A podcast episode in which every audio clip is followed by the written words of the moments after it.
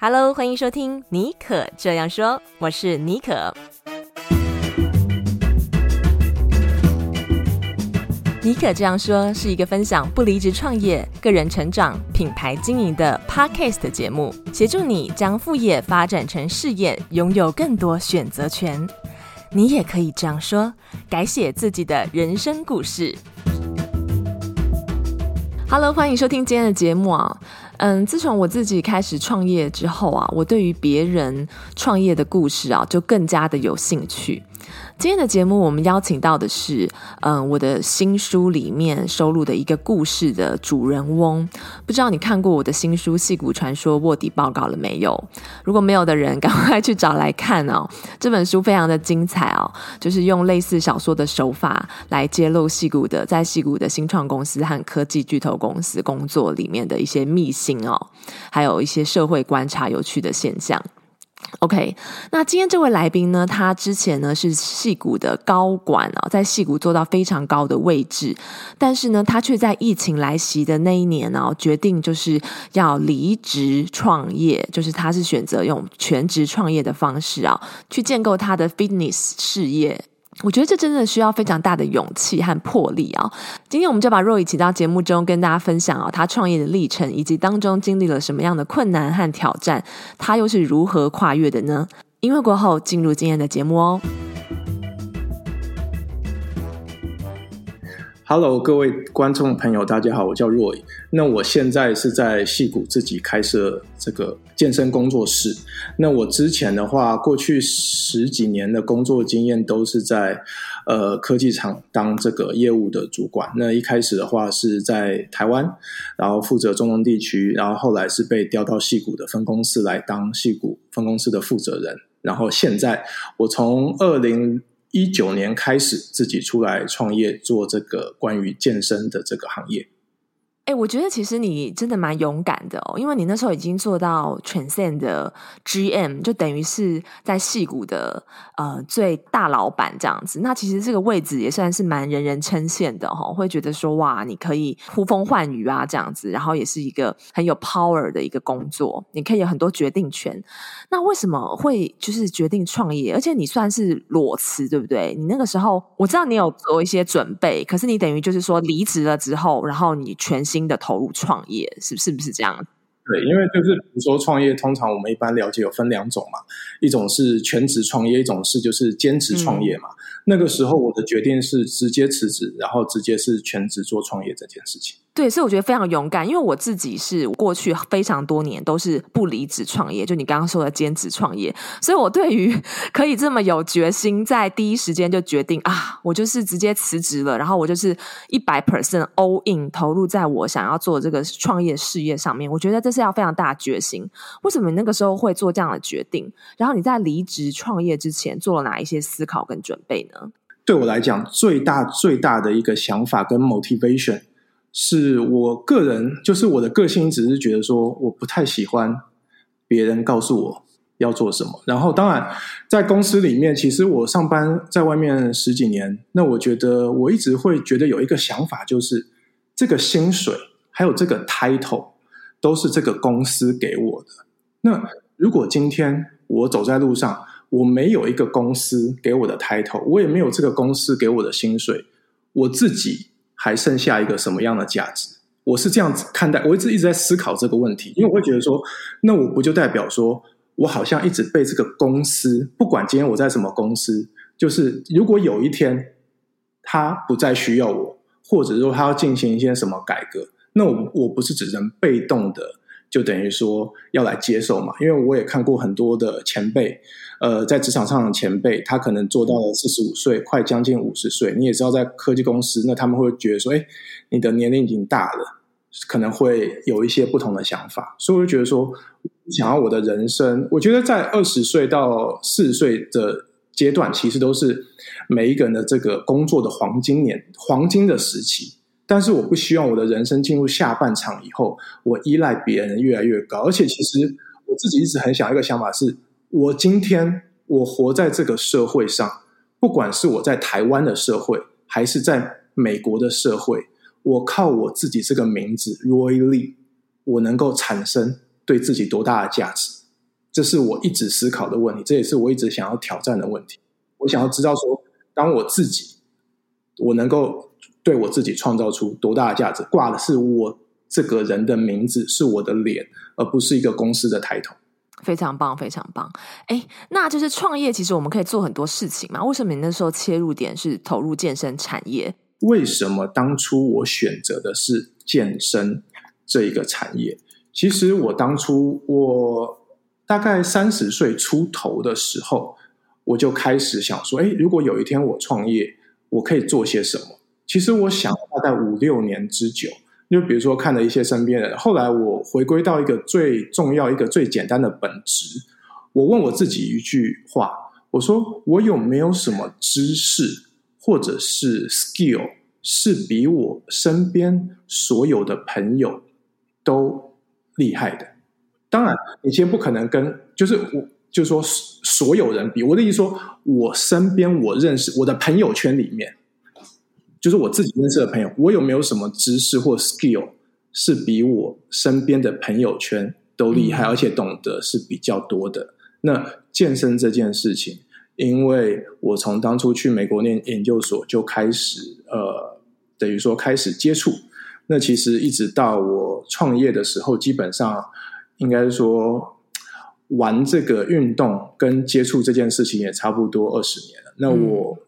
呃，我那个时候我自认为我身边的朋友，我我当然不是讲说陌生人，当然说外面有很多很厉害的教练。我的意思说，对，我就看我身边的朋友，这个东西我是比大家都会。那我想说，那这个东西它就是我的一个长处。因为今天我觉得创业有一件很重要的事，就是说你不能就是说想要学别人做什么，你一定要找到一个你自己最适合的。所以我选择的是。就是说，健身还有健康这个产业。那再来呢？我觉得为什么我敢出来创业，然后是做这件事情？因为除了健身这件事情，我比大家了解之外，就是我的朋友在我的朋友圈里面。另外一件事情，我在我的朋友圈里面，嗯，好，我不敢说我是顶尖，但是我绝对排得上前三，没有问题。就是我的业务能力，还有人与人的技巧。那基本上我整个 career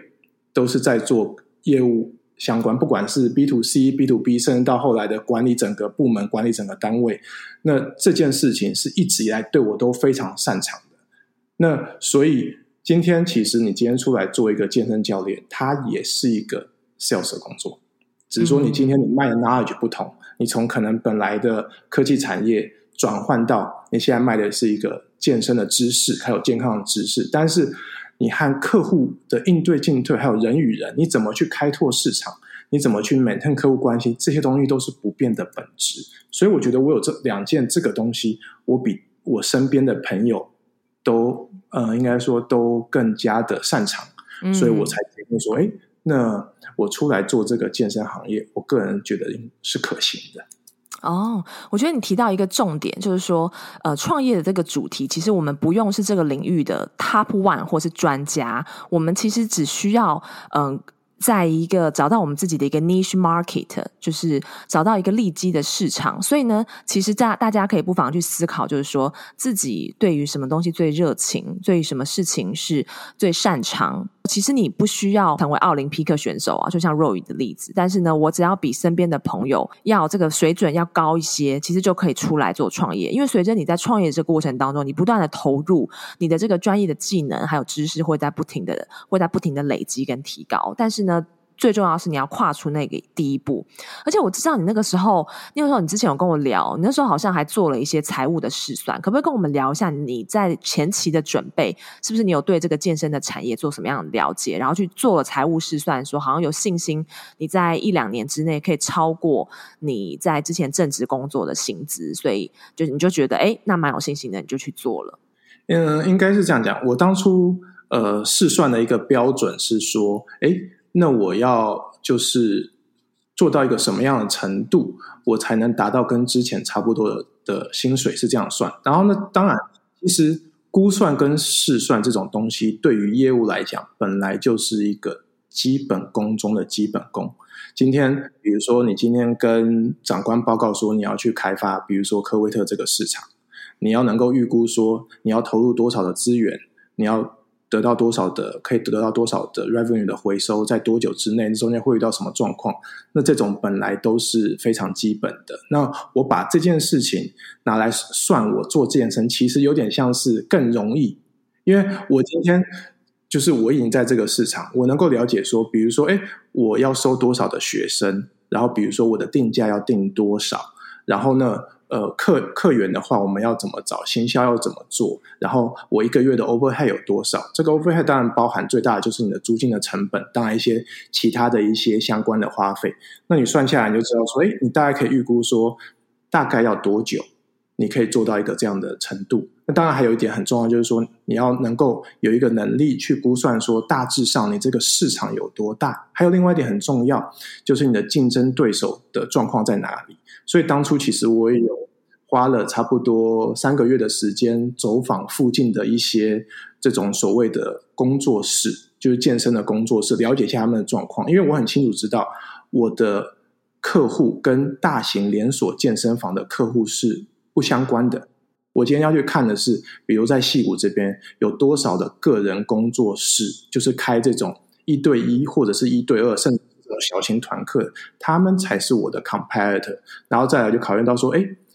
你能不能够做出不一样的点？这个就像是我举例，以前我在这个科技公司服务，那当然，你今天卖什么产品，你一定有竞争对手，但是你要怎么样可以做出一些跟竞争对手不同的事情？那这个本来就是业务要基本的一个思考的能力。哎，我知道，所以你那个时候做完这个市场调查之后，好像你就找到一个切入点，哈，是要结合这个医疗医学的这个健身训练，你好像有取得类似就是。这样子的证照，对不对？然后还特别回台湾去取得一些四项认证，然后所以就后来就创立了这个 Five S Training Lab。然后我知道你现在是有跟这个脊椎医生和中医师合作，这个部分的话，可不可以跟我们聊一下？是，那呃，尼可，你刚刚讲到说这些专业的证照，那当然呃，跟就是我医疗这个，我把它分分成两步讲。那当然，你今天要出来做一个教练，那当然我觉得就是基本的专业的知识跟一些基本的认可的证照，我觉得当然是要花时间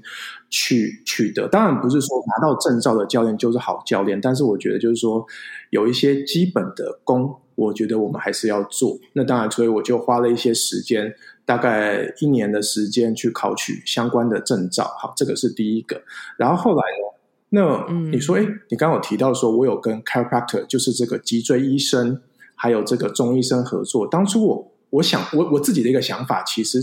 完全是他那个 idea 是来自于我自己的一个一个需求。什么意思呢？像我们嗯健身这么多年，我们一定有遇到受伤的时候。那像我又常常。很就是说，比如说会去找针灸的医生，然后在美国的话，其实 chiropractor 就是脊椎医生，我们也常常的去，比如说希望他帮我们做一些治疗。所以我的我的想法就是，我身为一个运动的人、健身人，我有这个需求，那为什么我不做一个这样的合作？所以以后如果有客户来，那我有脊椎医生跟中医生可以帮他做一个评估。如果他的身体已经有些疼痛，我有专业的医生帮他做一个评估，那我也可以从医生那边知道说，诶，那我应该。怎么样去训练他？是不是有一些角度或姿势，我是需要去避免的？给客人一个更完整的照顾，而不是说，因为我讲一句老实话，很多时候术业有专攻，教练再怎么专业，你也不可能像医生一样有一个专业的评估来判断说这个人的身体状况在哪里。所以我觉得，其实很多的健身房或工作室，它我说在湾区这边是没有这样一个的服务的。就比如说，如果你是一个客户，对你去健身，你找这个教练 A，然后你今天不舒服，我去找一个呃医生 B，但这两个人的资讯是不会互通的，所以你的教练他也不知道说你去那边看的医生到底是一个什么样的状况。所以我今天想要做的事是，比如说我有一个客户来。他比如说从医生这边得到什么一些的状况，我是可以马上就知道，甚至是跟医生同时讨论。我觉得这样子才是最安全的，因为我觉得要以安全至上，这才是最重要的。嗯，我觉得你刚刚提到的很多思考点，其实可以给现在正准备做创业，不管是全职创业还是不离职创业的人一些参考啊。你不是说啊、我要创业就一股脑的啊、我就辞职了。其实你在辞职之前哦，你是做了一些很多的思考跟市场的调查嘛，才投才投入去做的，所以才可以让你在比较短的时间之内，那么短的时间之内的收入就已经。达到甚至是超过之前在科技公司的这个薪水，所以呢，我现在就是我们再把它拉回来。你刚刚有提到说，因为你以前是做业务的，所以你嗯、在这个 sales 啊和 marketing 的 skill 上面你是嗯、呃、具备的。那我们其实，在创业的来讲，哈，要怎么样找到第一个客户，其实就是最难的。那你可不可以跟我们分享一下，你当初是怎么找到第一个客户的？你的这个方法是怎么样的？然后还有后来是怎么样建立起稳定的商业模式？我们现在的我，我现在这个模式算是 B to C 嘛，我是直接面对终端客户。那以前的话，其实我也做过，呃，在美国我也做过这个 Car Sales，它也算是直接面对终端客户。所以我回答你的问题，因为你要怎么找到第一一个客户？呃，B to C 跟 B to B 是稍微有点不一样。那我就先针对 B to C 的这个模式来讲。那当然，其实不外乎你今天 B to C 通常。如果你是一个完全没有 client base 的人，你出去，当然通常你是从身边的朋友开始询问大家是否有这个需求。那其实我也一直知道说，因为我们在业务的这个领域做了很久，十几十几年，那我们知道说，其实最好的行销的方法就是口碑，也就是所谓的 word of mouth，还有或者是 referral。所以那个时候我知道，其实我之前看过一本书。他说：“如果你是做 B to C，或者是说你要你要说做像做餐厅，其实也是啊。你只要能够把前面五个客人 take care 好，基本上他们就会再帮你再带进五个人、十个人、二十个人，这样一倍一倍的成长。所以其实我那个时候是完全一点都不担心会找不到客人。我只知道说，当我把我自己的服务做到好的时候，其实客人。”他就是会顺顺的来，因为我们以前在外面做，就是我们在做市场做那么多年，我们知道是怎么样的一个 process。嗯嗯，我觉得你讲的真的没错，因为像我现在自己出来做 online education，就是线上的一对一的品牌教练的咨询，我现在的客户也是在短时间之内，因为透过 word of mouth，就是一开始是真的是前面几个客户哦，就是透过我原本的这个社群的力量找到我。建跟我的原本的粉丝就是触及他们，那因为他们原本对我就有信任关系，然后他们有这个需求，然后就买了我的 service，诶，他们觉得不错，就渐渐渐的，比如说在网络上分享，或者是就告诉他们的朋友，所以我后来的就是第二批、第三批，还有到现在的客户，都是来自于第一批的客户，所以我非常赞同你刚刚讲的，尤其是说在你完全没有呃，因为我们两个都算是从呃。我是你，我们俩都从科技产业转到另外一个产业嘛，等于是说从零到一重新建立。那这个时候，其实真的你就是你靠你朋友，或者是说像如果你在社群上面已经有一些呃影响力了，或有一些声量了，你就可以靠这个找到你的第一批的客户，然后你要非常用心的去服务他们，NUTURE 他们，跟他们建立关系，然后。诶，他们有可能自己本身就会在后来跟你呃购买你的服务或产品，然后然后甚至是推荐出去，然后为你带来后续的 evergreen 的这个客户的商机。所以我很同意你讲的。那再来哈，就是说创业，其实我现在创业到现在，我觉得也是遇到一些困难跟挑战。那我相信你一定也是。你觉得你创业以来哦，遇到最大的这个坎是什么？然后你怎么样去面对跟跨越它？呃，我真的非常感谢我过去十几年在不同行业的这个一个 sales 的工作经验。嗯、呃，他帮助我在这个创业上面，就是说度过了很多事情。那我想要讲，就是说，其实我觉得在创业上面最大的挑战，跟你当业务的挑战很像，是什么呢？这个困难绝对不会是来自于外面，是来自于你自己。好，那我觉得。最大的挑战是什么？就是你的惰性，你的个人的惰性，还有你能不能够坚持。我今天举一个例子，好，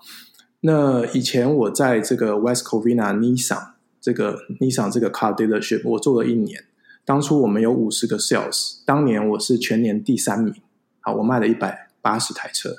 在这个全盛十年的期间，那我也拿过就是全公司最佳业务。然后我也是他们史上最年轻的剧院。好，那我想要跟大家分享一下，呃，我不会说我做的有多么成功，但是如果大家觉得，哎，好像就是我做的稍微还不错，那我想要跟大家分享，其实业务的一个工作性质就是，老板他是不会管你平常在干嘛。他并不会说哦，我这个 project，哎，我这个月有一个 deadline，我第二个月有个 deadline，哎，我们要跟跟到什么进度？不会，通常呢，他只会在最后十二月三十一号的时候看你的数字。对，没有错，你会有 weekly meeting，你会有 monthly meeting，你会有 quarterly meeting，但是老板最重要的就是看你当年的一个状况。所以也就是说，在这十二个月中间，你要怎么做，其实是看你自己。那其实我觉得业务，我记得那时候我第一份工作就是做 car sales。我的一个前辈告诉我，当业务其实门槛不会太高，并不像说你要去当一个 Facebook 的 engineer，你可能要很好的学历，或者是说你当面试的时候你要有很高的技巧。业务的门槛比较低，偏低。我说，比如说跟一些更有技术性的，比如说像医生、律师、工程师这比起来，但是。你要能够成为一个长久的好业务，其实这是非常非常困难的。我今天举个例子给尼寇还有观众朋友听。今天你不管在当各行各业的业务，不管你是 B to C 也好，B to B 也好，一定有一些人，他可以在某几个月或某一个 quarter，甚至是某一年，他有非常好的表现。但是你看那些，他可以一年、两年、三年、四年、五年，甚至十年。都维持在一个很高档的表现，那个是真的很厉害。他那个是需要些什么呢？其实他就跟健身很像，他就是需要你能不能够克服你的惰性。你每天，因为我相信大家都知道说，说身为一个好业务或者是一个好教练，你要做些什么事情，但那些事情是非常的枯燥乏味的。你能不能够每天把这些事情做好，按部就班做好？其实那个是非常能不能够克服自己的惰性是非常难的，所以我说那是第一点。第二点，你能不能够坚持跟不害怕？为什么讲到不害怕呢？因为我们在业务的这个过程中，其实你把它想要想象成 SPF 五五百的指数。我说一个好的业务，如果你 long term 来看，它的 performance 是一直往上，但是在这过程中有没有往下的时候？我们看到很多的业务，它只能在表现好的时候撑在那里，一旦表现不好，遇到一些状况的时候，他的信心跟耐心是撑不住的。以前我们在卖车的时候，我们都知道礼拜六、礼拜天是一个最最大的一个机会嘛，最好的一个机会，因为来的人一定比较多嘛，所以那个时候其实我们都会期待说，礼拜六、礼拜天过了一个 weekend，你至少可以卖，比如说两台车，有些厉害的人还可以卖到五台车。但是我记得的非常清楚，有一次那个周末，我帮大概呃，我带了十五十五位客人试驾还有介绍，都没有一台成交。然后这个时候，当你看着你的其他的，比如说呃同事买了两台、三台、四台的时候，你会不会很紧张？你会不会很担心？他你会不会影响到？我先举个例子，我前面十五个客人失败的时候，你会不会影响到你接第十六个客人的一专业表现跟信心？一个好的 sales 是不会的，一个不好的 sales，一个没有经验的 sales，当他前面失败十五次的时候，他面对第十六个客人的时候，他那个服务品质就不在了。所以这就像创业一样，我举例，我有的时候也会面对到，比如说啊，有些客户他可能诶本来谈好了，诶他可能决定他不来了，或者是说他。中间有遇到一些状况，他觉得嗯，他可能没有想要再继续续约上课了。这个对于年轻，比如说一些年轻的一些出来创业的人，其实你会很紧张，你会觉得啊，那这个这样会不会就是比如说我收入减少啊？这个没有来，是不是我这边做错，那边不好？我的意思说，并不是说客人流失，你并你不需不需要反省，而是你倒要想想看，说自己有没有把一些该做的事情做好。如果真的有做好，其实你并不需要太担心，你只要努力的继续往前走，继续把该做的事情做好。我今天举个例子，就像我们在健身这么多年，你会不会有的时候今天去，哎，这做起来感觉就是不好，感觉就是不好。哎，我也都照了我的课表做，但是我哎，今天肌肉感受度可能比较不好，也许是我前几天没有睡好，也许是我今天精神不好，但是没有关系，我有一天的低潮。但是我还是能够 pick up 起来，所以我觉得对于创业最大的困难，其实就像是做业务一样，当你面对一些失败，或者是在客人这边面对一些挫折的时候，你能不能够继续坚持把你的服务做好，而不是说哦，今天有三个客人，比如说他嫌弃你的产品，或嫌弃你的服务，或他没有再继续买，然后你就觉得，哎，那我是不是我是不是很着急？哎，我是不是要赶快再去做点什么？哎，我是不是要在哎？其实我觉得创业跟业务一样，就是千万不要就是把自己的一个阵脚打乱，这是一件很重要的事情。嗯，对，尤其是你有没有觉得，在刚开始自己出来做的时候，因为我们以前在公司的时候，都是每个月会有固定薪水进来嘛，那现在就是高高低低，高高低低啊，那可能要到一定的时间才会有比较，哎。这个呃商业模式建立起来才会比较稳定，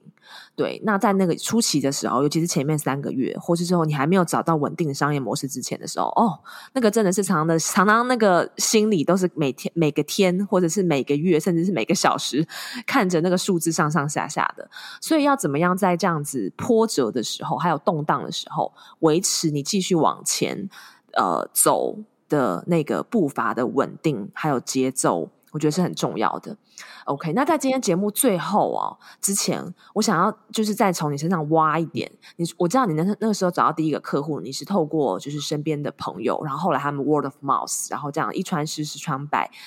那我知道你现在好像有考虑说要把你的规模给变大。那你觉得哈，从艺人公司到这个要扩大这个规模，这个中间要经过什么样的准备跟思考？然后还有什么样的 challenge 嘛？这个部分你可不可以找稍微再分享一下？我觉得，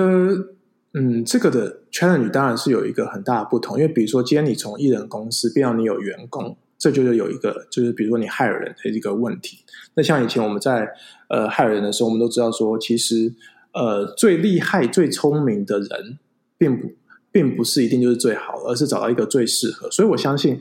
不管是任何的创业，都当你从一个人变成两个人、三个人、四个人，最后其实最大的一个你的挑战，一定是来自于人和人之间的问题，就是老板和员工之间的问题。那这个当然就是说，你必须要能够找到一个适合你的。那我觉得我也是很感谢之前在全盛这。就是在戏谷这边当 GM 的一个经验，当初也是 interview 了不少人，然后也有一个这个经验，所以我大概也了解说，对我来讲，我是希望找什么样的员工进来。那当然，呃，另外一个方面就是，当你今天要扩大的时候，其实最重要的一件事就一样。其实我觉得跟你一开始创业要考虑的一样，就是说你的金流还有你的 overhead 的问题。就比如说，你今天知道说，你当你今天要扩大的时候，呃，每一个每一个产业不一样。我今天我今天就拿呃健身的这个来讲好了。其实你最大的支出一定是房租。今天比如说你从一千块的房租变成三千块的时候，你就等于说跳了三倍嘛，你的 overhead 就多了两千块。那你的客户是否能够 cover，或者说你要多久可以 cover？然后之后你要怎么样从艺人的服务可以拓展到说，嗯？艺人服务，也许你的能力只能服务五十个人。那如果你要扩大，如果有一百个人进来，有两百个人进来的时候，你要怎么能够去提呃 deliver 一样的品质？然后你要怎么样去服务这个多出来的人？这都是需要考量。就像比如说，呃，今天你的生意很好，你想要扩厂，你想要扩张，你想要扩张你的这个这个就是产品线，你要扩张你的这个就是产线，那。当客人有这么多爆出来的时候，你的产线是否能够 fulfill 他们的 demand，其实也是很重要的事情。那其实我们都看到很多自己出来创业的人，他们最后遇到一个最大的一个挑战，其实是来自于扩张太快。今天不是说扩张就是说不是好事，而是说今天比如说你是一家店的时候，当然你可以维持这个品质。我觉得我们今天出来做生意或自己创业，我觉得最重要的是。你千万不能忘记你的初心，就是说你的这个品质有没有做好。当然，如果你今天只是说你想要短暂出来捞一个钱，比如说啊，你突然开了很多家加盟店，就收这个加盟金，一收又收了很多，对，那个那那个就变成说那就是一个商业上的操作。但是我觉得，如果你希望我我更 care 是我今天因为我做我出来创业，这这个打我打的是我自己的名字嘛，那我更希望我的这个 reputation。长长久久做是好的，我更 care 这件事情。嗯，因为我们做的其实都是个人品牌啦，在这个在这个时代，尤其是你自己出来创业，你的这个个人的品牌就也就代表你的口碑。对，所以这个也是需要在做每个决定的时候，你必须要回到就是，哎，你原本的初衷，你的品牌的风格，你品牌的 mission 和 statement 是什么？那有没有需要做调整的部分？也许在扩大的过程当中，哎，你可以做调整啊，这也是可以的。对，好，那今天呢，非常谢谢邀请到 Roy 来跟我们谈，就是他的这个创业业的历程，还有有讲到很多怎么样运用业务，还有做市场调查的技巧，吼，然后来给呃现在。出来做艺人公司，或者是要扩大规模的时候的一些很棒的思考点。那在最后呢，你可不可以？因为你是过来人啊，而且我觉得你真的算是也蛮成功的，而且真的非常勇敢，到现在就是还继续走在这条路上。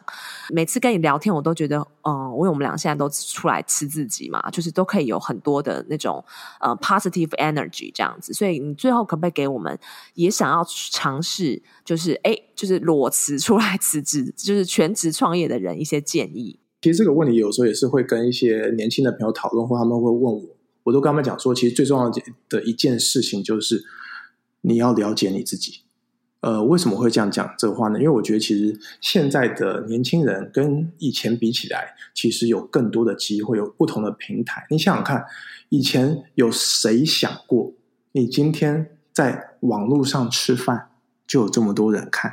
就可以赚到这么多的钱？我常跟大家讲，就是当然。不是说要自己什么过度自信变成自大，但是你千万不要小看你自己，你自己一定有一个特质，一定有一个嗜好，有一个能力，是比你身边大部分的朋友都在行的。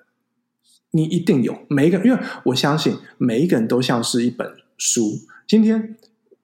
每每一个人都不需要，都不应该要太自大，但是你也不需要自卑。我举个例子，我常跟朋友讲一句开玩笑的话：今天就算郭台铭站在你前面，你也可以好好的跟他讲话，你并不需要自卑。他很厉害，但是你也有比他厉害的地方。我想要讲的重点就是说，每一个人生下来在这个世界上都是非常 unique 的，都是非常独特的。以现在的这个 social media 的这个状况，你只要把这件事情做得很好，你一定有机会创造出支持你的人，然后一些。你也可以讲说粉丝或喜欢看你的人都可以。那至于说你要怎么样把它变成一个商机，那当然这个是你要去思考。但是我的意思说，其实每一个人都有创造自己品牌的能力，因为你的名字，你这个人在这个世界上面六十亿人之中，你就是一个独特的品牌。然后现在，因为全世界，你不管手机啊什么，不管各式各样的这个 platform 都很多，你都是有机会。对但是有件事情很重要，就是你要了解自己，认识自己，不要别人做什么就想啊，那个好像不错。了解自己，我觉得是最重要。因为这几年斜杠的风潮很盛嘛，那呃，就是我我有一些粉丝之前也会 email 给我，就说啊，我很想要斜杠，或者我想要跟你一样，就是要怎么样可以靠自己的兴趣，比如说写文章啊，那有些人可能是拍 video，那你是靠健身赚钱，所以就是说大家会看到一些很成一些好像成功的例子，一些 model 就会想要走那样子的路，所以我觉得你提醒真的很棒，因为适合别人的路不见得适合我自己，所以我我有些人诶，我也许就是很适合，就是朝九晚五的工作啊，对啊，然后他可以做得非常好，在那个组织里面，他就是需要组织，他就不适合自己出来做。那有些人就是很适合自己出来做，你有那种冲锋陷阵的能力，然后你在每一个决策点，你可以很清楚的知道做判断，并且在遇到困难的时候，你继续呃往前走。所以就是我觉得是要回归到，就是我们要对自己要够认识、够了解。那如果还对自己没有很深刻的了解的话，也没有关系。其实现在坊间都有很多呃自我探索的书啊，或者是工具啊，或者课程啊。那我觉得在节目最后，我们两个人也可以跟大家分享，就是说，其实，在我们出来创业之前，一定也都是做过一些自己的很多探索嘛，对不对？我相信你也是，对啊，因为你看，要不然我也不会等到。我当初出来的时候，是我已经三十七岁，嗯，都快要奔四了。因为我讲句老实话，其实我在，比如说我从二呃研究所毕业，我们就算嗯二十四岁好了，二十四岁到三十七岁这十几年的时间里面，其实我一方面在学习，另外一方面我也是在了解我自己到底会什么跟适合适合什么。所以我觉得其实呃，我会鼓励年轻的朋友多尝试不同的工作，然后有勇气去接受不同机会的挑战，但是也要有一点耐心。就说其实很多的事情是需要时间，你才有机会慢慢的品尝出来它其中的乐趣跟奥妙。没错，没错。而且如果现在还就是有一份正职工作的人，真的也要非常的 appreciate 跟感激。而且在你现在做的事情上面，我们就投入在当下，因为每一个你走过的路，还有你做过的工作，其实它一定都会呃留下来在你身上，它可以滋养你，给你足够的养分，在你未来，如果你真的出来创业的话，你都会用得到。好，那我们最后今天节目最后呢，就在这样子的非常的 positive vibe 当中画下 ending。那我们也是给大家说，想要出来做全职创业的人一些信心喊话，就是你都是最独特的，只要慢慢的去发掘自己，了解自己，一定可以找到自己最 unique 的点，然后把那个点发光发热，然后做出来。好，那我们今天谢谢呃 Roy 来我们节目跟我们分享他的这个创业的历程，谢谢你。听完今天的节目，你有什么想法想要跟我分享的呢？如果有任何想要说的话呢，都非常欢迎你私信到我的 IG，我的 IG 账号是 xjbonjour。那也不要忘了帮我们在 Apple Podcast 留下五颗星，还有你的留言。我们下次再见喽，拜拜。